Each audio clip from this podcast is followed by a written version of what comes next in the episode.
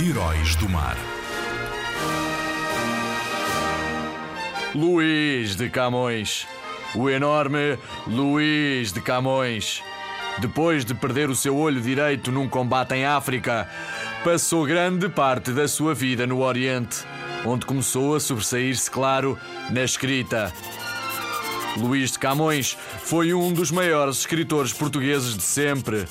Tem uma magnífica obra sobre os descobrimentos e a grandeza de Portugal, chamada Os Lusíadas.